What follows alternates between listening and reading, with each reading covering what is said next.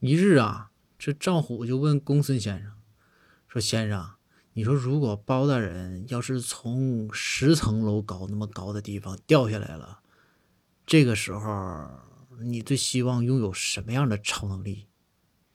这公孙先生说：“时光倒流啊。”赵虎一听，哎，说公孙先生，你这招好啊！这样的话就可以倒倒流回这个包大人掉下来的这个时间点，是吧？